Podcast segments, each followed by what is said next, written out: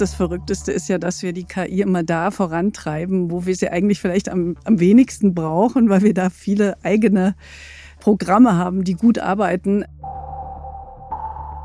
Ich glaube, dass zu viel Nüchternheit uns sehr bedrohen kann. Das hat was mit unseren Möglichkeiten des Holographierens zu tun. Wir haben ein Gehirn, das kann unheimlich viel darstellen.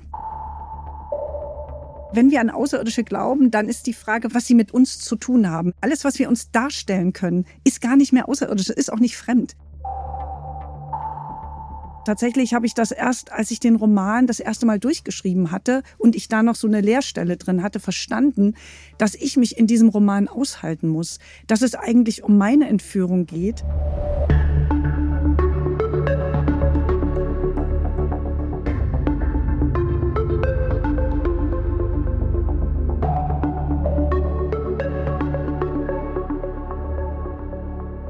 Das ist der Podcast Dichtung und Wahrheit. Ich bin Silke Hohmann und ich spreche hier mit Autorinnen und Autoren von Surkamp und Insel über ihre Dichtung und über ihre Wahrheit. Guten Tag. Ich freue mich sehr, die Autorin Emma Braslawski zu begrüßen, mit der ich heute über ihre Arbeit und ihr aktuelles Buch Erdling sprechen will. Herzlich willkommen, Emma Braslawski. Hallo. Emma, du bist 1971 in Erfurt geboren und lebst seit 1999 als freie Autorin und Kuratorin in Berlin. Seit 93 lebe ich in Berlin. Erst seit 99 bin ich freie Kuratorin und ich bin aber schon seit 93. Ich habe da studiert. Deshalb bin ich vorher schon in Berlin gewesen. Zum Studieren hingezogen, gleich genau, da genau, geblieben. Genau. Okay, ja. ja. Dein Debütroman Aus dem Sinn wurde 2007 mit dem Uwe Jonsson Förderpreis ausgezeichnet und mit deiner Erzählung ich bin dein Mensch hast du die Vorlage für den gleichnamigen Film von Maria Schrader geliefert, der 2022 mit vier deutschen Filmpreisen ausgezeichnet wurde.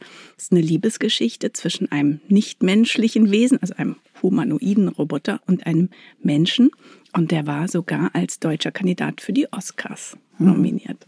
Sollen wir uns eigentlich darauf freuen, wenn es wirklich mal so weit kommt? Also ich meine, das Verrückteste ist ja, dass wir die KI immer da vorantreiben, wo wir sie eigentlich vielleicht am, am wenigsten brauchen, weil wir da viele eigene äh, Programme haben, die gut arbeiten. Ähm, Wie zum Beispiel Beziehungen, oder? Ja, genau. In Beziehungen, das ist ja etwas Verrücktes, aber da schieben wir ganz viel zwischen Mensch, also zwischen die Menschen, also ganz viele Apps und ganz viele Dinge. Äh, und wir können aber solche, sagen wir mal, Obje solche Subjekte oder solche quasi denkenden äh, Hilfs-, also AssistentInnen oder Assistenten gut gebrauchen in anderen Bereichen. Und deshalb, ja, wir könnten uns in der Regel freuen, aber wir müssten natürlich das uns dann dafür entscheiden, wie es dann aussieht in der Zukunft. Aber es ist ja eigentlich interessant, dass wir erstmal so über, über, Liebe und mhm. Berührung mhm. und so diese ganzen Sachen nachdenken. Ne? Das ist doch sehr menschlich. Irgendwie. Ja, weil das so unmittelbar ist und eigentlich auch total schön. Also ich, für mich war das ja auch so ein Kindheitstraum, diese Liebesgeschichte zu schreiben, als der SWR mich damals gefragt gesagt hat, äh, war das das Erste, woran ich gedacht habe. Dachte ich, das machen die nie. Ja, das ist doch was, deutsches Fernsehen macht das nie. Und dann haben die gesagt, doch, doch, schreib, schreib. Und dann habe ich das geschrieben und äh, für mich war das, natürlich habe ich das als Kind nochmal anders gesehen. Das war eher so eine Freundschaftsgeschichte zwischen mir und einem Roboter, die Idee. Und dann habe ich da, äh, als ich daran jetzt gearbeitet habe, 2000, äh, seit 2016, 17 war sie dann fertig, äh, war das wirklich ähm, nochmal was Besonderes, auch nochmal über Beziehungen nachzudenken, wie die eigentlich auch funktionieren. Das ist ja eigentlich auch äh, mehr ein Versuch, etwas über uns selbst zu verstehen, als es dann wirklich wahrzumachen. So, dass die Maschinen eigentlich mhm. äh, die Fragen ähm, formulieren, die wir uns selber beantworten müssen. Ne? Ja, weil sie uns dann gegenüberstehen und gerade wenn je, je näher sie uns kommen, auch optisch und je mehr sie uns auch bedrohen in unserem Menschsein, wenn man so will, umso mehr, ähm, glaube ich, kommen die Dinge aus uns heraus, auf die es dann am Ende ankommt. Und vielleicht verstehen wir es einfach mehr, was uns eigentlich auszeichnet, warum wir kreativ sein können, warum wir lieben können, warum wir Gefühle haben. Und das äh, kann man eben auch sehr schön an dieser KI-Entwicklung nachvollziehen, wenn sie jetzt sagen, wenn wir sie konstruktiv nutzen. Du hast dich damit auch ähm, auf eine sehr interessante Art und Weise äh, in deinem 2019 erschienenen Berlin-Porträt und Kriminalgeschichte kann man auch sagen, befasst. Die Nacht war bleich, die Lichter blinkten, auch in Surkamp Verlag erschienen. Darin erzählst du von der schmalen Grenze zwischen natürlichem und künstlichem Leben und von der Allmacht der Algorithmen tatsächlich. Robotikunternehmen stellen also auch künstliche Partnerinnen und Partner her, die von realen Menschen gar nicht zu unterscheiden sind und jeden Wunsch erfüllen, Sie können nur eins nicht, nämlich Verantwortung mhm. übernehmen für den ihnen zugewiesenen Menschen. Dadurch ähm, kommt es, ich will es jetzt nicht zu äh, sehr ausführen, aber dadurch kommt es zu einer ganz großen Zahl von Suiziden. Und diese neuen Wesen können das letztendlich nicht verhindern. Also muss noch ein neues Wesen erfunden werden. Deshalb kommt Roberta auf den Markt. Sie soll die Angehörigen der Suizidanten und Suizidantinnen ausfindig machen. In Asien werden Roboter ja bereits viel mehr als hier im, im Alltag wirklich mhm. eingesetzt, auch also jenseits mhm. von den Dingen, über die wir gerade sprachen. Wie erfüllt sich das in der Realität für mhm. dich? Geht das einher mit dem, was du dir für dein Schreiben, das ja schon viel früher begonnen hat zu diesem Thema, auch so ausgedacht hattest oder überlegt hattest? Naja, diese, dieser Roman ist ja aus der, aus der Erzählung Ich bin dein Mensch entstanden. Das ist im Prinzip äh, dieselbe Welt, dieselbe Zeit, dieselbe, dasselbe äh, Setting. Und ähm, ich habe eigentlich, wenn man, man kann diese, diesen Roman ja auf verschiedenen Ebenen lesen. Äh, ich würde es dann mal, weil gerade das Stichwort Verantwortung ist ja ganz wichtig, da spiegelt ganz viel äh, sagen wir, soziale Werte stehen da äh, drin, die, die wir natürlich schon auch schon ein bisschen besprochen haben, aber wir sind uns oft nicht wirklich bewusst. Ich habe eigentlich auch ein bisschen einen Familienroman geschrieben, aus nur, nur aus einer sehr ungewöhnlichen Perspektive erzählt, weil es eben eigentlich zeigt, wie also wie auseinandergebrochen oder wie vereinsamt die Menschen eigentlich sind, auch äh, in ihren, sagen wir, Eitelkeitsansprüchen, weil die Eitelkeit und das sich selbst beschauen und diese, diese, die Autonomie, die auf eine Weise er sich äh, radikalisiert hat, dazu führt, dass wir natürlich überhaupt gar keine sozialen Bindungen, mehr, echten sozialen Bindungen mehr haben. Man kann natürlich sagen, aber auch ein Android kann bestimmte Dinge, ja, er kann auch äh, Gefühle zurückgeben, zumindest simulieren wir, beim Simulieren, wir wissen eh nicht, was ist echt, was ist Simulation, Hauptsache es wirkt. Aber für mich es äh, zeigt eigentlich diese, dieses Herangehen an KI und an dieser humanoiden Roboter oder an diese U-Bots auch, dass wir ganz unterschiedliche soziale Systeme haben. In Ostasien äh, ist die, funktioniert die ganze Gesellschaft ganz anders. Die haben, werden auch we viel weniger philosophische Probleme haben mit, äh, sagen wir mal, mit Robotern oder mit Androiden als wir, weil wir haben äh, hier in Europa mit unserer europäischen Philosophie oder westlichen Philosophie, die Amerikaner sind damit eingeschlossen und auch viele, die das inzwischen, selbst die Japaner sind auch schon in diesem, sie haben, sind zwar Ostasiaten, aber haben auch sehr viel schon westliche Philosophie rezipiert. Wir merken ja, dass wir immer mehr verschwimmen, ja. Wir mhm. haben ja auch inzwischen viel mehr östliche Philosophie in unserem Alltagsleben drin. Trotzdem glaube ich, dass wir es hier von unseren Sozialsystemen viel äh, schwerer haben oder sagen wir anders herangehen müssen. Das ist vielleicht nicht. Wir können das nicht gleichsetzen mit dem, was die Chinesen zum Beispiel machen, mit, den, mit der Entwicklung der U-Bots und wie wir da vielleicht herangehen. Und da müssen wir uns einfach eigentlich in einem demokratischen Diskurs befinden und müssten darüber reden oder müssten das uns vorstellen können und müssten wissen, was brauchen wir, was wollen wir äh, und, und was, wo macht es etwas kaputt. Und in diesem Roman ist es halt einfach so, dass wir vergessen, dass wir komplett vereinsamen, weil wir vergessen, dass ein Mensch viel mehr ist, als es ein Androide jemals sein kann. Und das, was wir füreinander sein können, nämlich auch die Schwierigkeiten, die wir im Zusammenleben miteinander haben, weil wir halt unterschiedliche Meinungen haben. Manchmal gehen die Lebenspläne ein bisschen auseinander. Dann aber das sind alles wichtige Herausforderungen. Wir vergessen, dass wir eben nicht nur Pflege brauchen, dass wir ein bisschen Aufmerksamkeit, ja, das gehört ja, ist ja auch ganz wichtig, aber dass wir eben auch ein bisschen herausgefordert werden müssen, weil das eben auch eine Beziehung ist.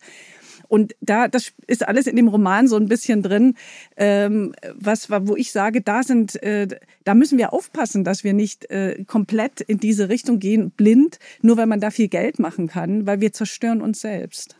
Dazu passt ganz schön ein Satz aus dem Roman Die Nacht war bleich, die Lichter blinken. Ähm, da schreibst du, Sie wusste, dass Menschen sich vor Magie fürchteten, vor unsichtbaren Kräften, die unsichtbare Dinge sehen oder sogar bewegen konnten. Dabei fürchteten sie sich meistens nur vor sich selbst. Haben wir zu wenig Magie in unserem Leben? Täte uns ein bisschen Magie ganz gut? Ja, also Magie ist ja ein Lebensbedürfnis. Das ist etwas, was ich in der äh, 90er Jahren der Kunst meines Manns gelernt habe. Der hat sich sehr viel damit beschäftigt, was diese Magie im Leben von Menschen ist. Die gehen dann auch so weit, dass es ihnen völlig egal ist, ob das dann völlig abdriftet in eine krasse Esoterik. Ich glaube, dass äh, zu viel Nüchternheit uns sehr bedrohen kann. Das hat was mit unseren Möglichkeiten des Holographierens zu tun. Wir haben ein Gehirn, das kann unheimlich viel darstellen. Und wenn wir zu viel negieren in dem, äh, was wir, was wir brauchen an, an, an, also Teil unserer, ja, unserer seelischen oder äh, unserer Gefühlswelt, dann kann es sein, wir sind natürlich alle unterschiedlich, dass wir tatsächlich äh, uns dann in irgendwelche radikalen Ecken zurückziehen, weil wir das dann, wir blocken ab. Also ich glaube, dass dieses Verhältnis zwischen, äh, also gerade für Wissenschaftler, das Verhältnis für, äh, zu äh, Nüchternheit und Erkenntnissen und sozusagen dekonstruieren von irgendwelchen Vorstellungen und das Belassen aber auch von Räumen, die leer sein müssen und die wir nicht nur ausleuchten dürfen. Die müssen dunkel bleiben, da müssen wir projizieren können. Das ist, glaube ich, etwas, was wir verstehen müssen, weil wir funktionieren teilweise. Wir können es uns in vielen, also seit Jahrtausenden eigentlich in unseren Erzählungen sehen wir, wie stark wir Räume mit uns rumschleppen, die von irgendwelchen Göttern und von sonst wem gefüllt werden, weil die uns ermächtigen, Dinge zu tun. Also sie ermächtigen uns Mathematik äh, sozusagen zu erfinden und die Medizin so, das ist, äh, wenn man an diesen Enki zum Beispiel, ja, Enki, der Gott, was hat er in dem Sumerischen Reich alles geschafft? Dabei ist er nur eine Projektion. Und diese Projektionsflächen sind eben auch Teil dieser Magie, die wir brauchen und die wir, die für mich auch was mit Wissenschaft zu tun haben. Und wir müssen das nur vielleicht einfach mal verstehen, wie das funktioniert genau. Das ist schon, das geht ein bisschen in die Geisteswissenschaft rein. Da haben natürlich Mathematiker ihre Probleme, das durchzurechnen, ja. Also mir reicht es erstmal so auch auf dem Alltagslevel einfach. Das ja. Gehirn will holographieren und ja. man soll es lassen. Das ja. ist das, was du sagst. Genau. Und wenn man es lässt, dann kann es sein, dass man verhindert, dass man selber zu einem radikalen Griesgram wird oder engstirnig oder so. Ja, weil das hat sehr viel mit der, mit der eigenen Autonomie zu tun, denn das eigene Holographieren, wir haben ja alle ein eigenes Gehirn. Wenn wir jetzt, sagen wir mal, pro 100.000 Leute nur ein Gehirn hätten, dann würde unsere Welt ja ganz anders aussehen. Manchmal benehmen wir uns auch so, aber wir haben alle ein eigenes Gehirn und können das. Und das macht uns stark, weil es uns eben auch unsere, unsere Möglichkeiten äh, widerspiegelt und unsere Persönlichkeit. Und das kann auch sehr hilfreich in der Gesellschaft sein, weil wir eben auch durch diese unterschiedlichen Standpunkte, die wir haben, sehr viel liefern können für die Gesellschaft. Aber dann wird es ja auch wieder schwierig, wenn man von der Magie dann auch gleich wieder was will, ne? Na klar. Also wir stehen ja immer wieder, das ist ja genau die Packung. Wir machen was auf, kriegen was und dann haben wir gleich auch den Weltuntergang mit drin. Also wir müssen natürlich auch immer aufpassen, von wo bis wo das geht von wo bis wo ist ein gutes Stichwort. Auf deiner Webseite sieht man, mit wie vielen unterschiedlichen Dingen du dich beschäftigst. Du schreibst Bücher und Stücke, kuratierst Ausstellungen. Im Mai 2023 wurde dein erstes Libretto für eine Sci-Fi-Kammeroper mhm. ähm, veröffentlicht. Äh, hat den Titel Neuromoon oder Neuromoon, wie sagst du das? Neuromoon. Neuromoon, okay. Es wurde im Theater in Freiburg aufgeführt. Neuromoon ist eine App, die die Kontrolle über die eigenen Erinnerungen mhm. Und auch noch alternative Wendungen zulässt, also sozusagen die Erinnerungen auch korrigieren ersetzen. kann, ersetzen kann, ja. Dadurch entsteht dann eine Bewegung, die Happy People. Und genau das könnten wir vermutlich angesichts der Lage der Welt aktuell gerade ganz gut gebrauchen, oder? Denkst du, wir stecken mittendrin in solchen Entwicklungen? Ja. Also das ist ja genau, also ich, ist ja auf der einen Seite so wichtig, dass wir irgendwie nicht vergessen die Geschichte, dass wir uns wirklich da auch an Fakten erinnern und oder eben auch immer wieder uns, uns besinnen auf unsere Geschichte. Das finde find ich, das ist genau der Widerspruch, in dem wir uns befinden. Also in dem Erinnern und Vergessen. Wie weit muss, müssen wir auch vergessen lernen, damit wir überhaupt weiterkommen, also damit wir in die Zukunft kommen, damit wir was, was Konstruktives Neues machen, das uns nicht zerstört? Und inwieweit müssen wir uns erinnern, dass wir auch lernen aus, aus unseren Fehlern und eben aus unseren bestimmten, äh, sagen wir mal, ähm, äh, Dinge, die funktioniert haben, also sagen wir aus uns Erfolgen auch. Und das ist, und was nehmen wir mit und was lassen wir zurück? Ja, das ist ja immer die Frage, wenn man, äh, das haben wir eigentlich täglich, weil wir gehen ja jeden Tag einen Schritt in, in, in eine neue Welt, in einen neuen Prozess, in eine neue Umgebung. Und äh, ich, äh, genau das ist die Frage, die wir auch mit Neuromoon gestellt haben oder ich äh, in der, in der Oper, beziehungsweise wir alle, die wir dann daran gearbeitet haben, das ganze Team, weil es eben auch wirklich eine große Frage war. Das hat auch viele Leute berührt, äh, die dann auch in der, da war eine große, in der Kammerbühne da eine Installation, da konnten Leute ihre alten Erinnerungen lassen.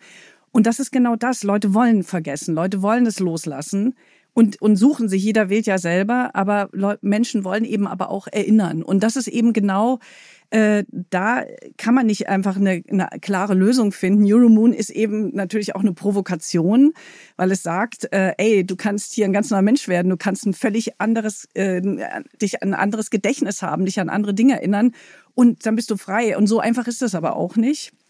Auf der anderen Seite kann es sehr hilfreich sein, Traumabewältigung oder sonst etwas. Also genau, ich, das ist der genau. Punkt, an dem ich auch dachte, da macht es ja tatsächlich Sinn. Richtig, aber wir wissen ja auch, wenn wir solche Apps auf den Markt bringen würden, dass sie dann gleichzeitig auch wieder in unsere Eitelkeitskiste reinkommen und wir dann auch äh, sagen wir, auf bestimmten kleinteiligen Sachen Dinge verschieben, wegschieben, irgendeine Beziehung, die nicht so toll war, weil es nicht, ist ja nicht immer alles traumatisch. Wir haben ja auch schlechte Erinnerungen, die uns auch stark machen, weil wir sagen, okay, das war meine Herausforderung, das ist nicht gegangen, wie ich das wollte oder wie wir das wollten. Und das sind ja auch Dinge, die man eigentlich nicht unbedingt wegschieben will.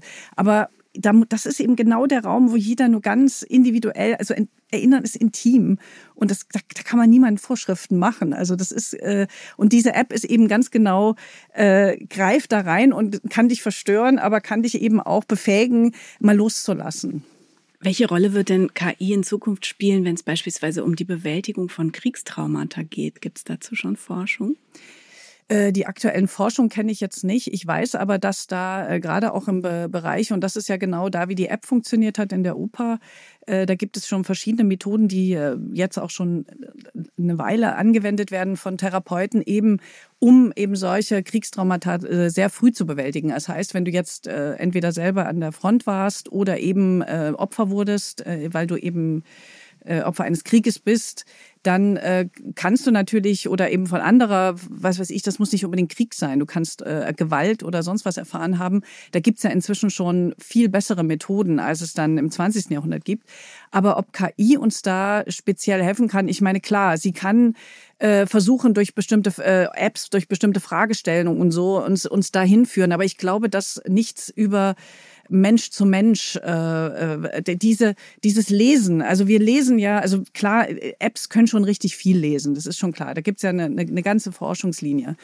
Ähm, aber ich glaube, dass nichts geht eben über einen Menschen, der den anderen, also der Erfahrung hat mit Menschen, der natürlich auch ein Background hat, ein fachliches Background und der dann in der Lage ist, äh, den anderen Menschen zu lesen und zu sehen, was ganz genau, wo, wo sitzt das Trauma, was ganz genau braucht der Mensch. Ich weiß nicht, ob, ob KI in Zukunft so gut Menschen verstehen kann. Sicherlich äh, könnte sie assistieren in gewisser Weise.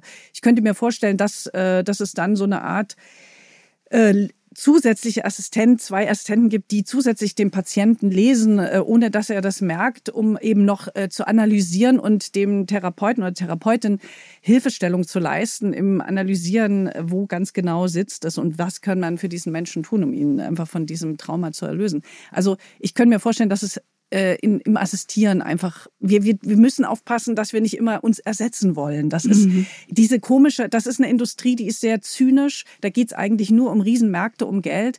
Aber wir dürfen, wir dürfen uns nicht dehumanisieren. Also wir tun das ja nur, um uns zu helfen in bestimmten Bereichen. Um, um, weil wir so viele Menschen sind, brauchen wir, äh, sagen wir mal, schnellere Prozesse, um uns schneller zu helfen weil es eben, weil wir eben noch nicht in dieser Welt leben, wie wir gerne leben würden. Um, um dahin zu kommen, brauchen wir sehr viel Hilfe, damit wir das alle überleben. Aber äh, das, wir dürfen nicht Tools bauen, die uns zerstören. Und da, ähm, da müssen wir, da müssen wir wirklich, da brauchen wir wirklich, äh, sagen wir mal, transparente Prozesse, wo wir alle mitbestimmen dürfen. Und da müssen wir auch, da muss ein Gespräch immer vorher stattfinden. Also das, weil das geht, es ist unglaublich, was allein schon Handys äh, oder diese Technologien mit Generationen von Menschen jetzt gemacht haben, jungen Menschen. Und äh, das verändert uns, nicht immer zum Schlechten. Ja, also es gibt auch Dinge, die positiv sind, aber wir sehen ja, dass oftmals die negativen, gerade Suchtverhältnisse und so, dass es da immer wir, wir müssen irgendwie es schaffen, uns besser, äh, so sagen wir, die Dinge in bessere Verhältnisse zu bringen, in bessere Balance zu bringen. Und da müssen wir immer eingreifen können in, zu richtigen Zeitpunkt und müssen natürlich auch mal gucken, können wir wirklich alles immer nur vom Markt entscheiden lassen. Also wir müssen Lösungen finden, sonst also kann uns KI auch wirklich, sagen wir mal, zerstören im Sinne, dass sie uns blockiert oder dass sie eben ähm, Dinge für uns abnimmt, die uns langfristig dann verloren gehen als Kompetenzen. Und äh, das sollte eigentlich nicht der Fall sein. Sie sollte uns eher befähigen, uns, uns herausfordern und mehr Kompetenzen fördern, aber nicht uns sozusagen ersetzen in wichtigen äh, Prozessen. Ich glaube, wenn wir ganz ehrlich sind, sind wir ja auch überhaupt erst dabei, das alles zu verstehen. Also ja. jetzt haben wir unsere Handys vielleicht gerade so verstanden. Ich glaube nur, ich, ich glaube nur, dass wir sehr spät sind. Also ich habe den Eindruck, der Zug ist schon, also ein Zug ist schon abgefahren. Und ich merke halt auch, äh, ich bin ja so viel mit dem Buch auch unterwegs gewesen Äh, und das ist auch, hört auch nicht auf. Ähm, und das ist, wird jetzt auch international, geht das weiter. Aber es ist vielleicht auch, gerade weil dieses Buch so ein, so ein bestimmtes Paket auspackt. Also dieser ganze Stoff, ich bin dein Mensch und die Nacht wird Bleichlichter bringen, das ist irgendwie so ein Paket, da ist eine ganze Menge drin. Und ich merke halt, dass, dass es Leute gibt, die haben keinen Bock, sich damit zu beschäftigen. Die machen, was kommt, was ist, ist okay, ich will lieber mich was anderes. Okay, klar, wir können alle jetzt äh, dicht machen und sagen, es ist mir eigentlich egal, weil es, das ist wichtiger. Ich finde halt, dass da wirklich äh, mehr Aufmerksamkeit, also die Leute müssten, Menschen müssten wirklich auch ein bisschen mehr verstehen, dass es hier auch um ihre Zukunft geht. Und das ist nichts, was irgendwann erst in zwei Generationen, weil wir hatten ja mal, wir erinnern uns immer noch an so Phasen, die großen Umbrüche, ach, in 50 Jahren oder so. Alle waren dann überrascht. ChatGPT plötzlich kommt, ja, dann kommt sowas wie Midjourney, DALI und so und alle sind jetzt, oh mein Gott. Ja, so, äh, das konnte man 2019, hat das noch niemand auf dem Schirm gehabt. Alle haben gedacht, na ja, die spinnt ja mit diesem Ja, diese Roboter und so. Ein paar haben dann das wichtig gefunden und ein paar haben das halt auch dann schon verstanden. Aber ich sogar unter den, äh, unter den Forschenden muss ich zugeben, dass da einige sagen, ach, ich glaube nicht an die Singularität und sowas, ne, obwohl sie selber äh, in der KI-Forschung sind. Äh, ich weiß nicht, ob man an die, an die Singularität, so wie sie definiert ist, überhaupt glauben muss. Wir glauben, wir sehen aber, dass in der KI-Produktion tolle Sachen passieren, aber auch viel Unsinniges passiert, was eigentlich äh, nur dazu da ist, um Geld zu machen. Und dass, dass wir das eigentlich nicht zulassen dürfen, weil das ist äh, ja, das sind Dehumanisierungsprozesse, die nicht mehr, also die irreversibel sind. Und ähm, das finde ich eher problematisch. Hast du ein ganz konkretes Beispiel? Ja, also äh, die beispielsweise die für mich, ich finde es halt halt wirklich schwierig, wie äh, sagen wir mal, diese, diese Apps, diese Dating-Apps, ich fand ja immer die ganz spannend am Anfang noch. Äh, ich sehe aber, dass viele junge Menschen, die noch keine Erfahrung mit Beziehungen haben, dass sie eben von diesem Swipen, also dieses Kennenlernprozess, ja, also viele haben dadurch, dass wir eben auch in den Großstädten vor allem äh, so stärker isolierter leben. Wir haben nicht mehr so diese Community-Erfahrungen. Äh, die Kids sind teilweise, haben ihre Freunde zwar in der Schule, aber hängen dann zu Hause rum, alleine oder haben mal den einen Freund, machen Computerspielen so.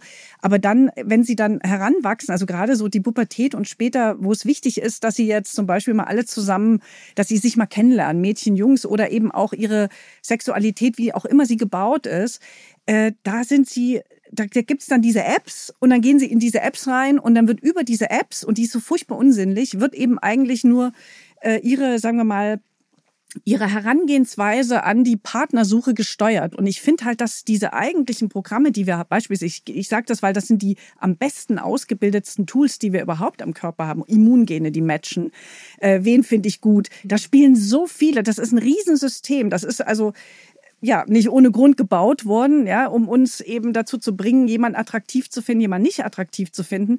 Und das wird alles eigentlich gar nicht geschult, weil zu früh kommen diese ganzen Apps rein. Also das wäre nur ein Beispiel, wo Generationen eigentlich nur mit irgendwelchen, ja, wo wir früher mal Cybersex dazu gesagt haben, meist im Internet, mhm. wo da diese, okay, ja, wenn man erwachsener Mensch ist und sonst, äh, sagen wir mal, seine Dinge, seine, seine Anbahnungsversuche vielleicht schon gemacht hat oder so und aus irgendwelchen Gründen Cybersex äh, braucht, okay, warum nicht?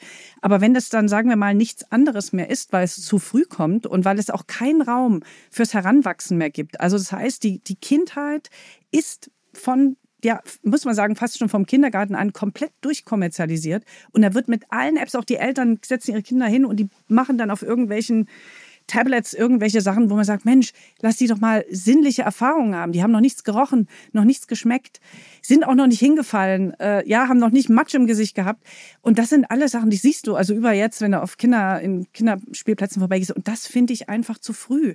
Also es müsst, wir müssten theoretisch in eine Parallelwelt jetzt bauen, wo nur Heranwachsende sind, die noch gar nicht wissen, dass es eine erwachsene Welt gibt. Ich weiß nicht, wie sowas möglich ist, weil das über ein Bewusstsein gehen müsste. Das funktioniert natürlich nicht. Aber es ist, ich halte das äh, für nicht gut, aber ich will hier auch nicht die Spielverderberin sein, weil es gibt natürlich ein paar tolle Sachen, wo man intelligente Spiele machen kann. Ja, also ich rede, ich will nicht gegen alles reden, so pauschal. Ich versuche nur zu sagen, dass wir doch erst einmal auch unsere ganzen Systeme selber benutzen können, die uns zu Menschen machen auch, bevor wir äh, sagen wir mal, uns assistieren lassen. Ja, sondern es geht doch gerade darum, diese Hyperkomplexität, die wir als Erwachsene erleben, im, im Miteinander beruflich und was wir alles unter einen Hut kriegen müssen, dass wir da ein Haushaltsroboter beispielsweise, ja. Menschenskinder, wann kommt denn der Haushaltsroboter, wo ich sagen kann, du mach mal die Wohnung sauber? Äh, das bis heute nicht, ja. Also das fände ich zum Beispiel toll. Oder dann eben auch in der Pflege und so, da gibt es im Krankenhaus, die dann Essen verteilen und so, gibt es so viele Möglichkeiten, die einzusetzen. Nein, wir müssen sie ausgerechnet erst einmal die ganze KI zwischen uns und uns schalten. Mhm, mh. Und das ist eben auch ein Kritikpunkt, den ich eben ein bisschen erzähle in dieser Die Nacht verbleicht die Lichter oder eben auch dann, wo ich eben auch über das äh, eine Frau sozusagen oder in dem Fall einen Menschen ein bisschen auch an seinen Idealen scheitern lasse, nämlich in Bezug auf den perfekten Partner. Ja, so sie bestellt sich ja ihren perfekten Partner in der Geschichte und äh, merkt, äh, so perfekt ist er gar nicht und dann schraubt sie an ihm herum. So und das ist alles, äh, das sind natürlich alles äh, sicherlich auch witzig erzählte Sachen, die aber tiefe äh, sagen wir, philosophische Fragen stellen im, in unserem Miteinander, wie es dann in der Zukunft weitergehen soll und wie jetzt äh, zum Beispiel ein Kind heute noch heranwachsen kann zu einem Menschen und nicht zu einem willfährigen Roboter, dem man alles aufschwätzen kann, der alles äh, nur macht, was man ihm sagt. Und das ist, äh, das ist so ein bisschen, die, da bin ich so ein bisschen im Widerstand, was das anbetrifft. Es ist sehr komplex, weil mhm. letzten Endes müssen wir natürlich dann auch immer auf die Geräte schimpfen, die wir aber auch selber andauernd benutzen. Ja, ganz genau. Also dann wird es dann ja auch irgendwie wirklich schwierig. Vielleicht der richtige Zeitpunkt für unser kleines Zwischenspiel, die Entweder-Oder-Fragen. Mhm, okay. Mal was ganz anderes. Mhm. Einfach ein bisschen hin und her. Schnelle Antwort. Roboter oder Außerirdische? Außerirdische. Alf oder E.T.? Alf. Was ist interessanter, Utopien oder Untergangsszenarien? Utopien. Realität oder Fiktion? Beides. Gut, dann kommen wir jetzt zum neuen Roman Erdling, der gerade erschienen ist. Die Hauptfigur ist die junge Frau Emma Erdling. Sie ist notorisch pleite. Mhm. Sie hatte eigentlich nie vor, echte Kriminalfälle zu lösen, sondern hat ähm, sich als so eine Art Detektiv-Influencerin irgendwie ist ganz gemütlich eingerichtet in einem Büro, das sie auch, für das sie auch keine Miete zahlen muss. Ähm, ihre Karriere ist so relativ überschaubar und ist vor allen Dingen, eigentlich findet sie auf Social Media statt durch Likes oder so. Also es ist auch nicht, ähm, es ist eigentlich kein großer Erfolg. Ähm, plötzlich erscheint aber Oscar Lafontaine vor dem Detektivbüro. Ähm, und sie übernimmt ihren ersten, wenn gleich unlösbaren Auftrag, denn Oskar Lafontaine sagt, seine Frau Sarah Wagenknecht sei entführt worden von Außerirdischen. Mhm. Er wolle sie zurück, Geld spiele keine Rolle. In deinem fantastischen Roman geht Erdling auf eine Odyssee zu den hellen und den dunklen Mächten der deutschen Geschichte, auch der Literatur, bis hinaus ins Weltall. Und ähm, ja, dort werden letzten Endes alle Grenzen von Zeit und Raum überschritten und aufgelöst. Wieso dann aber ausgerechnet Sarah Wagenknecht? Für was steht Sarah Wagenknecht für dich? Ja, ja, also ich habe lange mit mir gehadert, äh, weil ich will, wollte das auch nicht zu sehr triggern. Aber es ist natürlich im Buch so. Sie ist ja am Anfang, äh, stellt sich ja plötzlich die Frage, als sie da, es ist ja auch so, dass ihr ihre Existenz, so ihre gemütliche Existenz im Netz sich selbst eigentlich zerstört und irgendwie ganz komische Sachen passieren, bevor sie dann, bevor dann Oscar auftaucht. Und wir erfahren aber dann auch schon von ähm, der Protagonistin, die auch mir nachempfunden ist, aber so ein bisschen auf einer quantenmechanischen Parallelspur. Da ist auch ein bisschen Fiktion drin, Fiktion und Dichtung, beides und aber auch Wahrheit. Äh, erfahren wir auch, dass sie eine Dissidentin ist. Sie ist, äh, obwohl sie sich ähm, links sieht, also in der Bundesrepublik, äh, wenn man sagt, wo von links nach rechts, also dieses Spektrum, das da eben so aufgemacht wird, sie hat sie sich, sie sieht sie sich klar links und arbeitet da auch äh, in den Netzwerken, aber sie hat halt das Gefühl, dass sie irgendwie äh, ihre, Identität dann bricht. Sie hat irgendwie so ein komisches Gefühl, was sie nicht versteht, was, was eigentlich dieses Links bedeuten soll, weil das Links, das in der alten Bundesrepublik so kreiert wurde als als Topos, als äh, Überzeugung, das ist aus, aus ihrer Sicht, die aus der DDR geflüchtet ist, aus der DDR kommt, äh, nochmal ein ganz anderes Verständnis. Also hier sieht man auch, da ist noch eine Grenze drin im Verständnis, was überhaupt links, rechts und diese ganze Sache, was ja auch Quatsch ist, weil eigentlich existiert sowas theoretisch nicht. Diese Label sind ja eh viel zu gefährlich, wir können uns so leicht dahinter verstecken. Und es ist so, dass sie in, in die Zeit verschwimmt ja am Anfang so. Es sind, man hat vielleicht das Gefühl, einiger schon, dass das eher so ein bisschen in den Nullerjahren oder, oder 10, 2010 ist irgendwann mhm. dann so. Da sie hat, äh, als der, als der Fall kommt, da ist ja äh, Oskar Lafontaine, wenn er kommt, da hat ja, er Sarah ist ja noch seine Freundin, sie ist ja noch gar nicht seine Frau. Und äh, sie ist dann da zu dem Zeitpunkt auch noch so diese, diese richtige Ultrakommunistin, die auch noch die DDR verteidigt. Also sie wird eigentlich nur getriggert, weil äh, Sarah Wagenknecht ihr äh, diametral gegenübersteht. In dem, was sie eigentlich zu dem Zeitpunkt ist. Sie ist die Dissidentin und sie verteidigt die DDR. So, das ist eigentlich so in diesem, und beide haben sie so ein Linksverständnis. Und das sind zwei Linksverständnisse, die offenbar gar nicht kompatibel sind. Also was ist denn jetzt überhaupt links? Das ist natürlich auch eine Frage so ein bisschen in dem Roman, was ist eigentlich überhaupt links? und äh, was sollten wir noch darunter verstehen und, und zum Beispiel auch ein bisschen Abstand mal dazu zu kriegen, was, was ich wichtig finde, weil ich finde halt, die Werte, die wir links verhandeln, sie interessieren mich mehr als äh, der Kram, den rechts da verhandelt. Und deshalb äh, habe ich mich einfach auch ein bisschen herausgefordert gefühlt von diesem, äh, sagen wir mal, gerade schwierigen Stand, den auch die Linksbewegungen, das sind ja auch ganz viele unterschiedliche, die teilweise auch gar nicht miteinander reden, ist klar, aber die, die jetzt gerade haben. Warum auch noch übrigens Sarah Wagenknecht nicht nur aus dieser diametralen Position äh, zu Anfang des Romans, sondern wenn man sie sich mal anschaut, ähm, ist es verrückt, dass sie ja einen Weg beschritten hat, der, die man ruhig quantenmechanisch nachzeichnen könnte. Sie ist ja heute ganz woanders, als sie noch 2009 zum Beispiel war. Und 2010. Also das heißt, sie hat ja äh, schon eine, so eine Raison, eine Staatsräson könnte man fast manchmal sagen, zu, äh, auch in ihrem politischen Haltung hat sie sich erweitert. Sie hat dann äh, Wirtschaft studiert, also das heißt, ihre krasse ähm, Kommunistenposition hat sich dann schon allein durch das Studium verändert und hat, sie hat also viel gearbeitet, auch an ihrer Position. Ich bin jetzt nicht, äh, ich muss mich ja immer jetzt rechtfertigen, ob ich mit allem, was sie sagt, übereinstimme. Das ist ja völliger Quatsch, mich das zu fragen. In der Demokratie ist es überhaupt nicht nötig, dass alle dieselbe Meinung haben. Nein, ich stimme nicht mit allem überein. Äh, trotzdem ist es erstaunlich, dass es manche Positionen gibt nicht unbedingt zu Russland, äh, Ukraine-Krieg, da eher weniger, aber Positionen, die zum Beispiel, äh, äh, sagen wir mal, in Veränderungen unseres sozialen Miteinanders, äh, dass ich schon sage, das ist etwas, was ich äh, auch teile in, in großen Teilen. Also, dass ich mich dann eher ihr näher gerückt fühle heute, als ich das vor, was weiß ich nicht, 15 Jahren noch gefühlt habe. Und das ist schon eigenartig. Und äh, das ist irgendwie, etwas, was mich beschäftigt hat. Äh, das ist äh, ganz unterschwellig und unbewusst passiert. Tatsächlich habe ich das erst, als ich den Roman das erste Mal durchgeschrieben hatte und ich da noch so eine Leerstelle drin hatte, verstanden, dass ich mich in diesem Roman aushalten muss, dass es eigentlich um meine Entführung geht und nicht um die Entführung dieses damals noch, das war so ein, so ein ich hatte so einen Dummy-Namen gehabt, da hatte ich sie noch gar nicht drin. Und dann habe ich dann angefangen, okay, ich muss jetzt, entweder ich, ich halte mich jetzt aus und ich werde jetzt äh, ähm, meine eigene Geschichte durch meine Augen auch erzählen, was mir passiert ist. Oder ich kann diesen Roman gar nicht schreiben. Und dann ist das alles passiert. Und es war wirklich 21, als ich dann entschieden habe, okay, jetzt äh, es, es, sie kam so, es war wie, zack, bumm, war sie drin.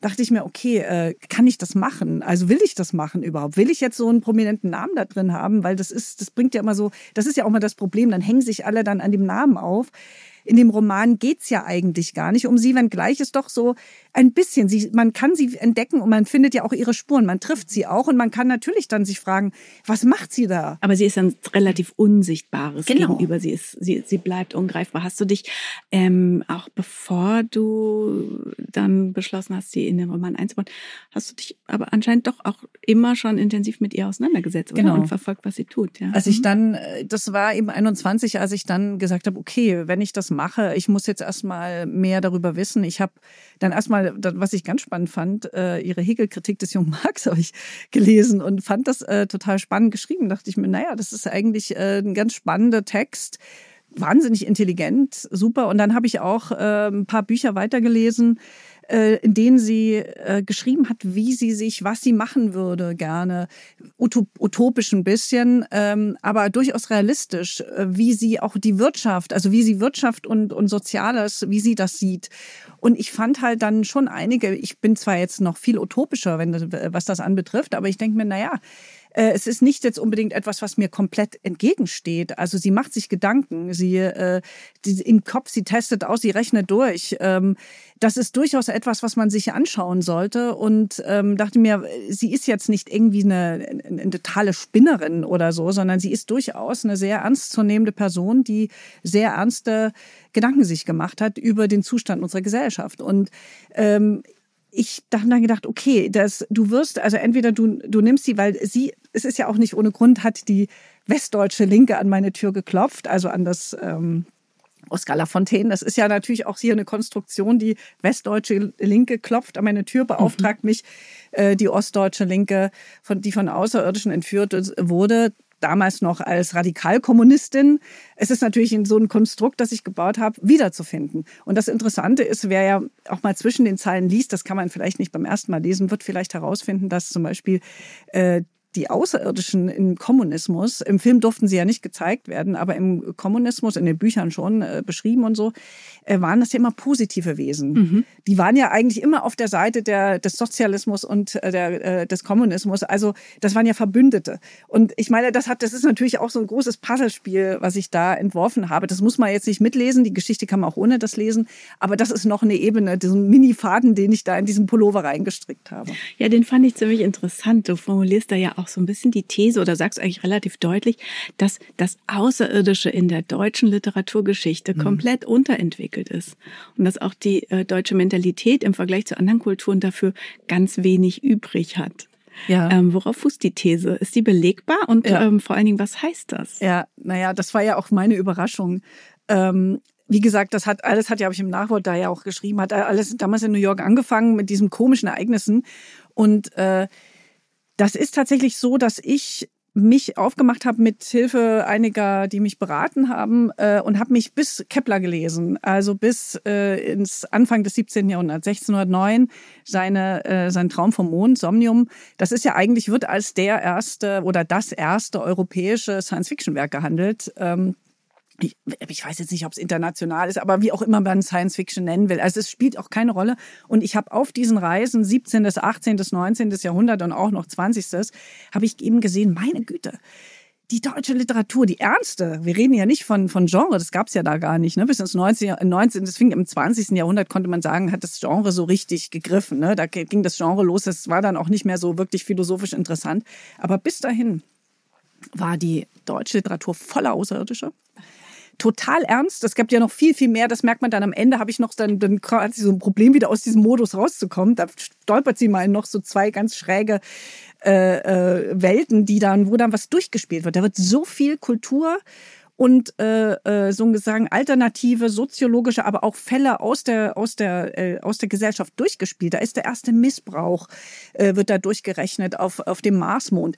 Da wird also wo ich dachte, was ist hier los? Und plötzlich sehe ich, welches Spannungsfeld dann eigentlich herrschte, weil diese gerade in diesen Zeiten äh, da schlug ja auch diese deutsche Kultur, sagen wir deutschsprachige würde ich sie eher nennen, also deutscher Zungen, das war ja ganz, ganz bunt, da war ja auch ganz viel, viele unterschiedliche Sprachen drin. Das schlug ja auch wahnsinnig aus. Das war ja auch ein ganz internationaler Platz, diese, diese ausgefransten, ja, sagen wir deutschsprachigen Gegenden. Und die hatten massig Außerirdische in der Literatur. Und diese, diese, diese, ich glaube, da ist irgendwie das, also mir ist es zumindest passiert, da war so ein, es war so wie so ein Overview-Effekt. Also, dass man von oben auf sich schaut und so einen Abstand so hat und dann aber auch wie so eine Nähe dazu aufgebaut hat. Mhm. Also, diese Nähe dann auch diese viele Musik überall, dieses Singen, dieses, dieses Dichten, äh, auch, auch unter den einfachen Leuten. Also, wenn man da die Zeitungen gesehen hat, wie wichtig da bestimmte kulturelle Aspekte, das ist heute überhaupt nicht mehr der Fall. Und dann habe ich gedacht, wie, wo sind unsere ganzen Außerirdischen eigentlich hin? Wieso sind die alle weg? Ja, wieso benutzen wir die nicht mehr? Und äh, wieso können das andere und wieso wir nicht? Und dann habe ich gesehen, dass das wirklich, also je näher wir diesem grellen Monster Nationalsozialismus kommen, desto weniger Außerirdische haben wir. Die waren komplett weg. Da war noch so Scherbart und so. Ich, ich, es ging da noch ein bisschen weiter. Im Krieg war es hauptsächlich ein Kriegsschauplatz. Da war alles eisig, vereist und alles nur noch feindselig und düster und leer. So, und das war man konnte wirklich, das sind seelische Zustände. Also Jung hat ja das auch, die, die außerirdischen UFO, das hat er immer sehr stark mit, äh, sagen wir, archetypischen mentalen äh, Aspekten in der Gesellschaft zusammengebracht. Und so ein bisschen habe ich das auch konstruiert. Man muss sich vorstellen, wenn man diese Reise macht, wenn man will. Ich habe das wie ein Puzzle gebaut. Das ist natürlich, so ein Puzzle ist natürlich, wenn man es auf, auf den Tisch schmeißt, da sieht man auch erstmal nichts.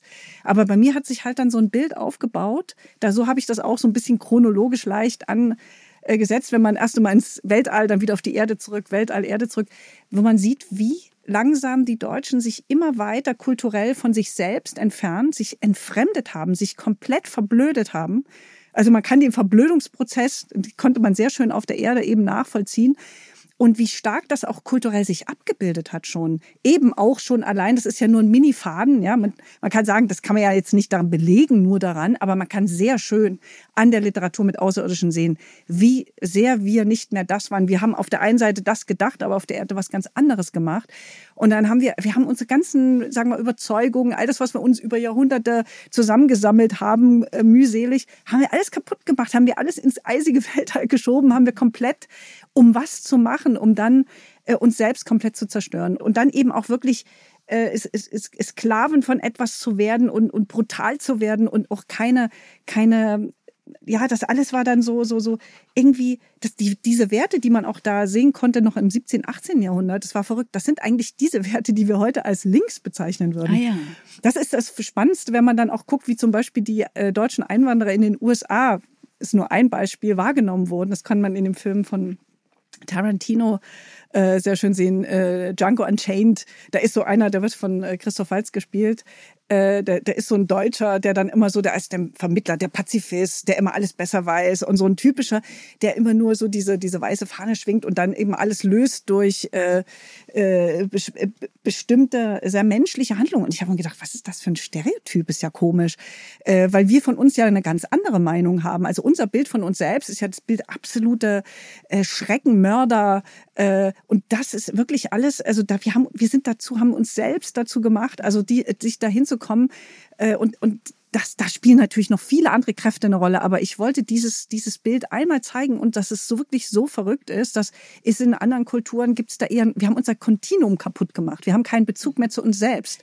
Den Bezug zum Außerirdischen einfach gekappt. Ja. Können wir nochmal, ich, äh, dieses Puzzle mhm. äh, interessiert mich. Das ist ja letzten Endes auch ja im, im Grunde die Form, die du wählst für, mhm. für die Erzählung. Also ja, ja. die Reise geht dann ja wirklich in den Weltraum mhm. und steuert diese ganzen unterschiedlichen Geisteswelten, Persönlichkeiten an. Es gibt mhm. Begegnungen, es gibt Dialoge, es gibt ähm, ja, es gibt Außerirdische für die Hörerinnen und Hörer, die es auch noch nicht gelesen haben, vielleicht mal ein schönes Beispiel oder zwei von deinen Lieblingsaußerirdischen mhm.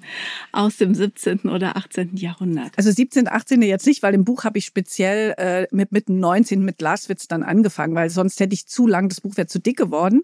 Aber ich würde dann gerne die Numen von Laswitz nehmen. Die Numen sind so, waren so unglaublich schöne Wesen, weil er auch eine ganz pluralistische Gesellschaft geschaffen hat darin, die äh, Natürlich ging es darum, äh, sie sind alle furchtbar gebildet, aber gebildet waren es, war es eher mental gebildet. Sie waren einfach, hatten was ganz Menschliches. Also diese Menschlichkeit, die hat mich total gereizt und hatten aber auch so ein bisschen was Erotisches, was ich bei Laswitz irgendwie so ein bisschen witzig fand. Die hatten immer so, so komische äh, ne Klischees und so an, also wo ich immer dachte, was, warum haben die, haben die solche Sachen an? Und wen ich ganz toll fand, und das war aber auch schon 20. Jahrhundert, die ich immer noch sehr, sehr liebe, das sind äh, Paul Scherberts Mondlinge. Also ich habe ich liebe diese dickbäuchigen, leuchtenden Dinger, die einfach so eine, so eine, so eine wahnsinnige äh, Gemütlichkeit und, und äh, ist ein bisschen Harmlosigkeit, auch ein bisschen Gutgläubigkeit, aber das ist so eine Seite, die man, natürlich kann man sich darüber lustig machen, aber ich fand das, äh, ich habe viel von mir selbst in denen wiedererkannt und, und habe irgendwie gedacht, Mensch,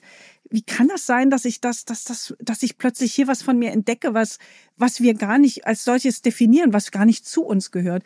Und das ist alles, äh, diese ganzen Fäden, die uns gerissen sind, äh, oder ähm, nein, was ich sehr schön fand, war auch noch, jetzt fällt mir aber der Name nicht mehr ein, das ist, kommt aber am Ende, das ist einer, äh, die sind so ganz transparent.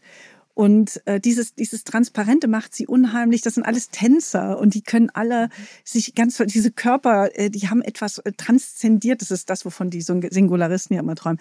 Äh, das fand ich auch ganz toll, wie sie immer entwickelt wurden als diese, diese feinen Wesen, die aber alle so eine Schönheit hatten in ihrer, ähm, äh, in ihrem eher im Geist. Also der Geist stand meistens dann eher im Vordergrund. Die, es wurde, es versucht dann die Körper natürlich immer auch eher in ihrem Geist anzupassen. Und das fand ich ganz, ganz interessant, wie wichtig das uns äh, mal im in, ähm, 18., 19. Jahrhundert war es ja noch heftiger. Da wurden natürlich waren auch so biedere Sachen dabei, wo so irgendwelche Tugenden durchgesprochen wurden und so.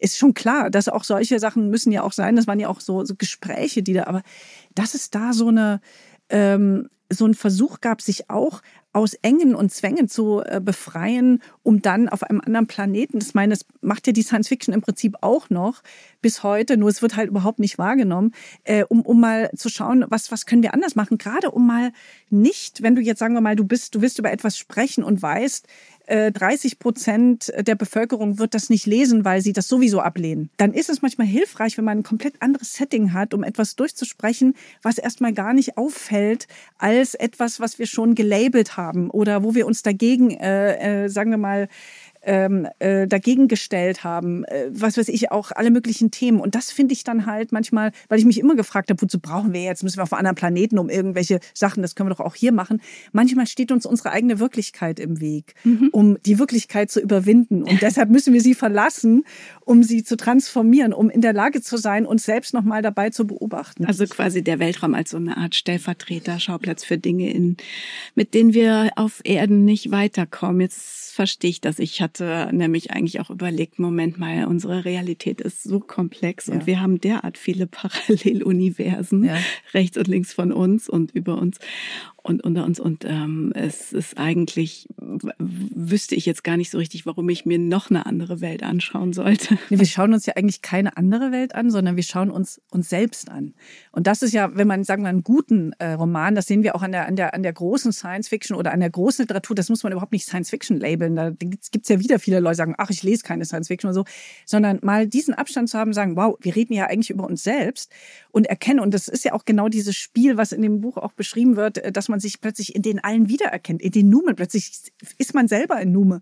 Oder man ist, man wird eigentlich zu dem und versteht eigentlich äh, und sieht sich mehr auch und kommt dann eben, weil wir wissen ja auch gar nicht, ob die Prozesse, die wir jetzt beobachten und vor denen wir uns fürchten, ob es tatsächlich das unsere Gefahr ist oder ob das nur ein Ergebnis ist und die Gefahr ganz woanders ist. Also wenn man sich äh, Bücher von wichtigen Publizisten äh, in Zehnerjahren zum Beispiel anguckt, vor äh, 1910er Jahren, die dann darüber reden, was die große Bedrohung der Menschheit sein wird und was unser Untergang sein wird, weil die Sonne wird erkalten und es wird hier ganz kalt. Und da haben sie alle möglichen Sachen. Die haben es nicht gesehen. Sie haben die, die Gefahr, die ausgegangen ist, nicht gesehen, weil es eben andere Selbstverständnisse gab. Und das konnte man lustigerweise aber, wenn man in den Weltraum gegangen ist, konnte man das sehen. Nur wenn man eben sich nicht bereit erklärt, mal sich von der Erde wegzubewegen, dann setzt man halt irgendwo auch immer in den Problemen fest, die man eigentlich bewältigen will. Nochmal zurück zu der ähm, Ost-West-Frage, mhm. so ein mhm. bisschen, die du eigentlich in diesem Roman mit dir selber auch ausgetragen ja. hast, ein Stück weit, ja. Mhm. Ähm, deine Hauptfigur, Emma Erdling, sagt äh, zu Anfang was ganz Interessantes. Ähm, ich lese kurz vor.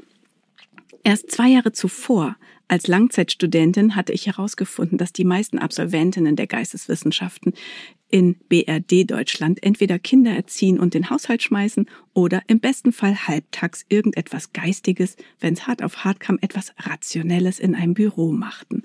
Deshalb hatte ich beschlossen, das Studium zu schmeißen und mir anders Bedeutung zu verleihen. Ich lese daraus eine feministische Kritik an den westdeutschen Verhältnissen ab und äh, deine Hauptfigur, die Privatdetektivin Emma Andreas Erdling, mhm. ist auf eine sehr pragmatische Weise auch irgendwie so ein bisschen genderfluid, kann man das mhm, so sagen? Ja. Ähm, was hat dich daran interessiert? Ja, das ist halt etwas, was ich erlebe eigentlich schon lange. Also das ist etwas, was ich als immer normal empfinde. Also ich musste das auch erstmal lernen und was auch übrigens nicht groß diskutiert wurde, auch in meiner Kindheit oder so. Und gerade weil ich im Theater in äh, in meiner Pubertät war, äh, ist es im Theater ganz normal, dass man sich in alles Mögliche hineinversetzt und auch das empfindet. Äh, ich muss ganz ehrlich sagen, bei mir ist es so, weil niemand versucht hat, auch nicht meine Mutter oder so. Wir waren auch eine kinderreiche Familie, wie man sagte. Es war auch immer gar nicht so einfach. Meine Mutter hat gearbeitet, mein Vater niemand hat sich groß um mich gekümmert. Also ich bin einfach aufgewachsen und bin in der Gesellschaft aufgewachsen und bin dann bei meiner Großmutter am Anfang, weil das äh, bin in eine schwierige Situation reingeboren. Äh, meine Großmutter hatte auch nicht zu viel irgendwie gemacht. Ich habe halt gemacht, was ich gemacht habe. Und mein Vater, der selber, nachdem er das Gedächtnis verloren hatte, auch so ein bisschen erstmal wieder zu sich kommen musste. Ich bin ja, als ich Kind war, habe ich viel auch mit ihm gespielt. Äh, der hat das, der hat irgendwie auch seine Konzepte von männlich-weiblich auch nicht irgendwie groß, äh, weil er auch wie so ein Kind da war. Und wir haben halt, ich habe die ganze Zeit mit ganz seltsamen äh, auch Sachen gespielt, die vielleicht heute mal sagen wird, das sind aber Jungsspielzeug oder so. Das heißt, ich habe eigentlich so eine diese genderfluid äh, gehabt. Äh, und das war ja sowieso in den 70ern eher gang und gäbe. Also die 70er waren ja insgesamt, da hat niemand so viel jetzt, es gibt bei, auf Fotos habe ich geguckt, erste, zweite Klasse gab es ein paar Mädchen, die hatten so richtig tolle, schöne Kleidchen an, so klassische. Äh, es waren aber lustigerweise gar nicht so viel, weil ich habe gemerkt, ich bin ja gar nicht die Einzige, das sind ja so viele.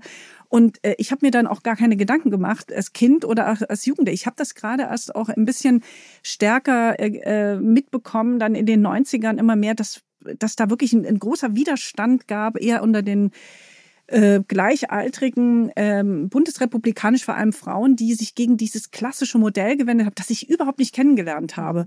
Was aber ich weiß, meine Mutter, die wäre lieber nicht arbeiten gegangen. Meine Mutter wäre lieber zu Hause eine Hausfrau gewesen, musste aber arbeiten und äh, hat das immer furchtbar gefunden, weil sie hätte gerne diese 50er Jahre Rolle gespielt und war total unzufrieden eigentlich mit ihrem Leben weil mein Vater halt einen Unfall dann hatte und das äh, mysteriösen Geschichten da.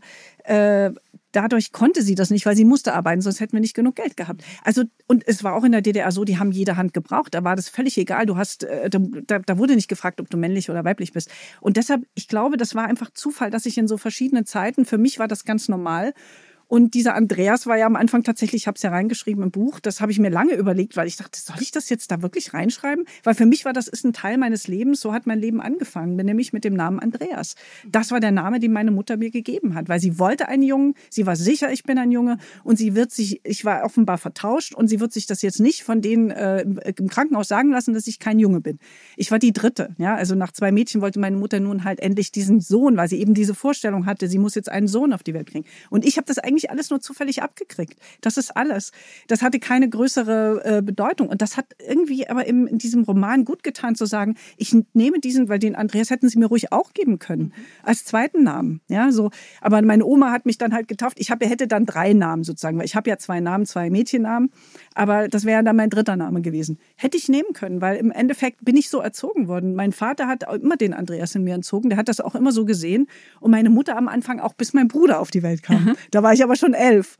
Und dann war ich schon auf dem Weg in, ins Theater. Also ich habe die ganze Zeit diese äh, und da und ich war aber ehrlich gesagt eine Zeit lang ab zwölf war ich im Widerstand und weil meine Mutter mir immer die Haare ganz kurz geschnitten hatte. Das hat sie dann äh, nicht mehr gemacht, als mein Bruder auf die Welt kam. Und dann habe ich mir meine Haare lang wachsen lassen. Mhm. Bis heute. Bis heute.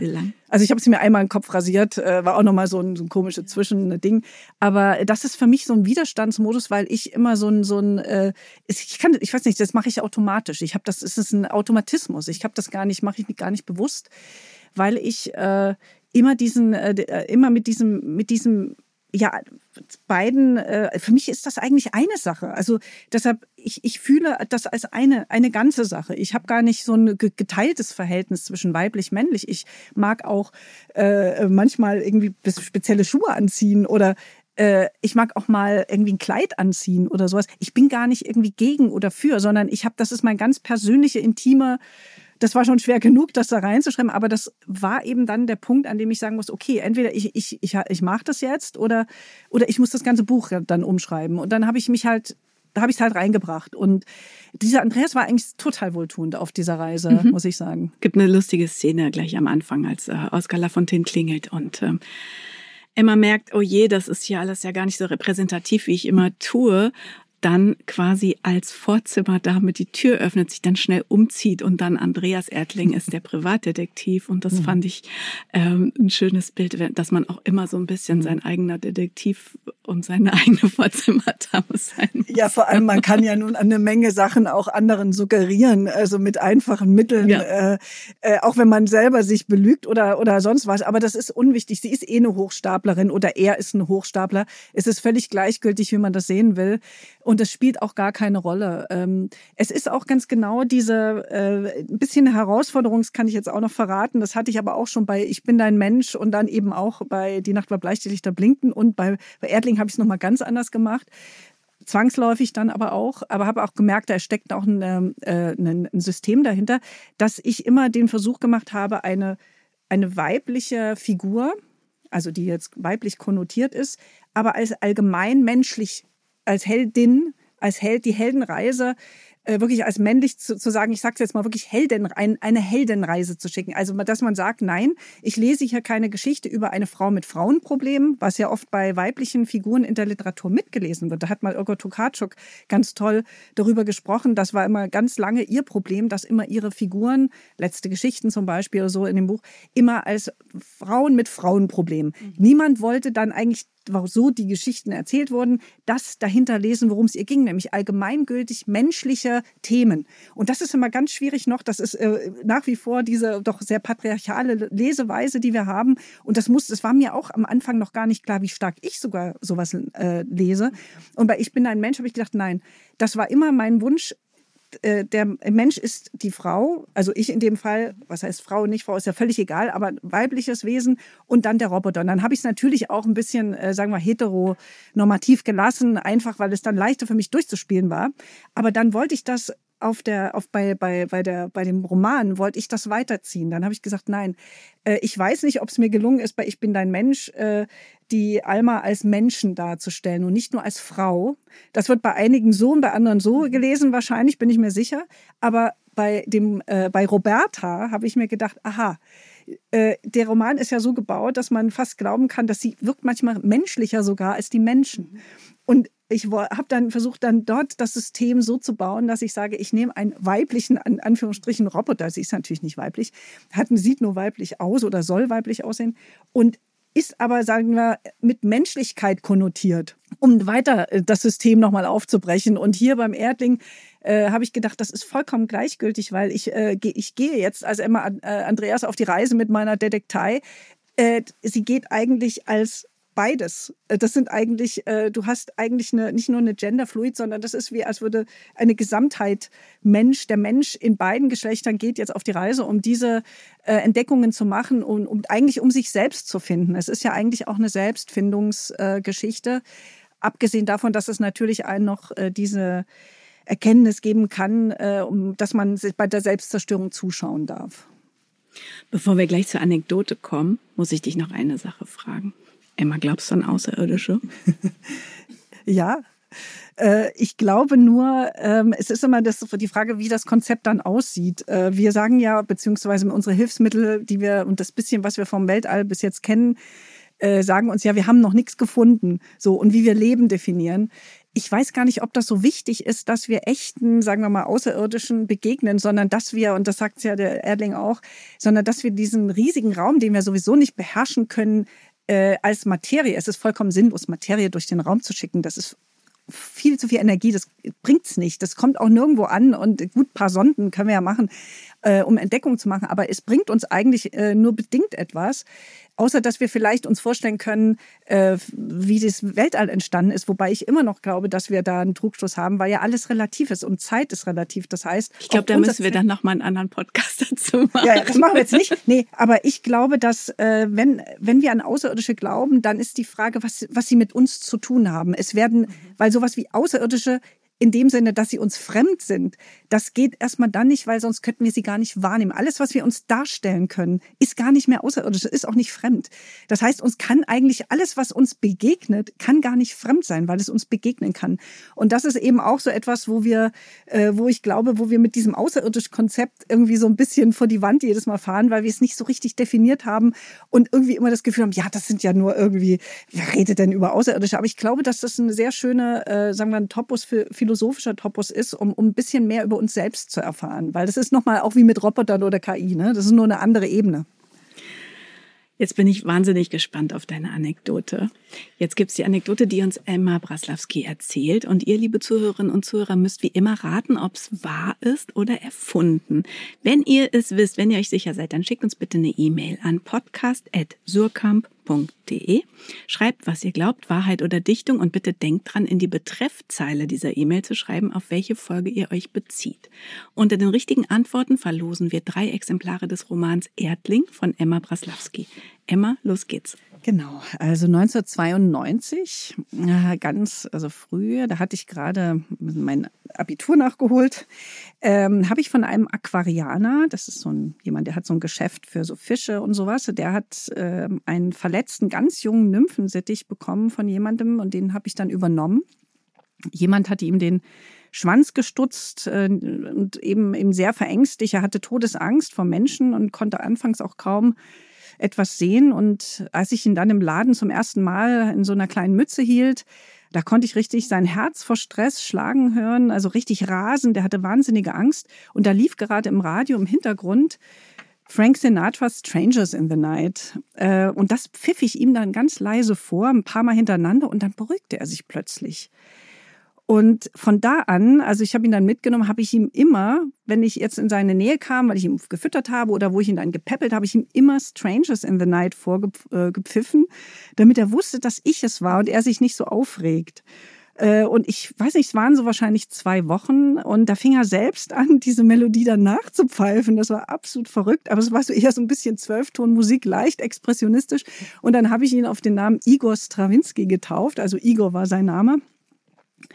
Ähm, und wir haben dann auch sogar zwischendurch, also über Jahre hinweg, das Lied öfter zusammengepfiffen. Ja? Und er hat das dann auch immer mehr variiert. Also es wurde dann immer schiefer äh, bei ihm. Manchmal hat er sogar was Neues dazu gemacht. Also er hat Frank Sinatra gepfiffen. Das war so unser, unser Ding. Ähm, er hat dann, wir sind dann zusammen nach Berlin geflogen. Wir sind äh, geflogen, sage ich schon, ja, gezogen, genau. Und er war halt, ich wollte nur sagen, er hat immer, er war immer frei. Ich habe dann zwar einen Käfig für ihn gehabt, da hat er sich manchmal zurückgezogen, aber sonst konnte er sich frei bewegen.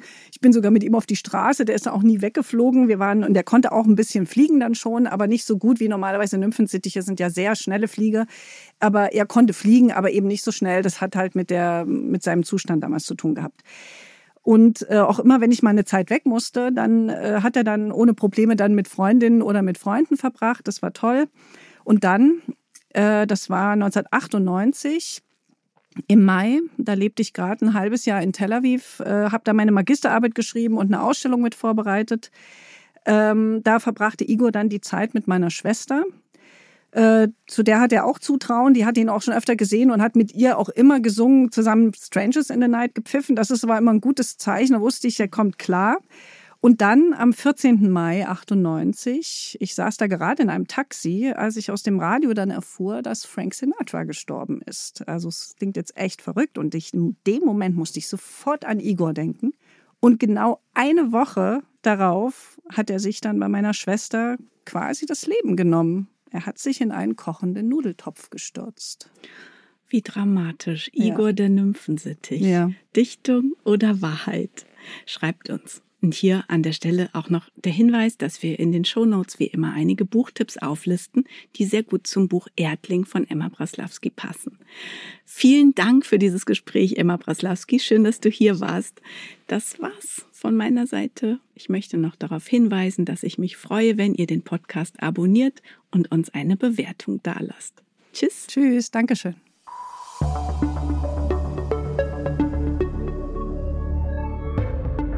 Dichtung und Wahrheit ist ein Podcast der Verlage Surkamp und Insel, produziert von Bosepark Productions.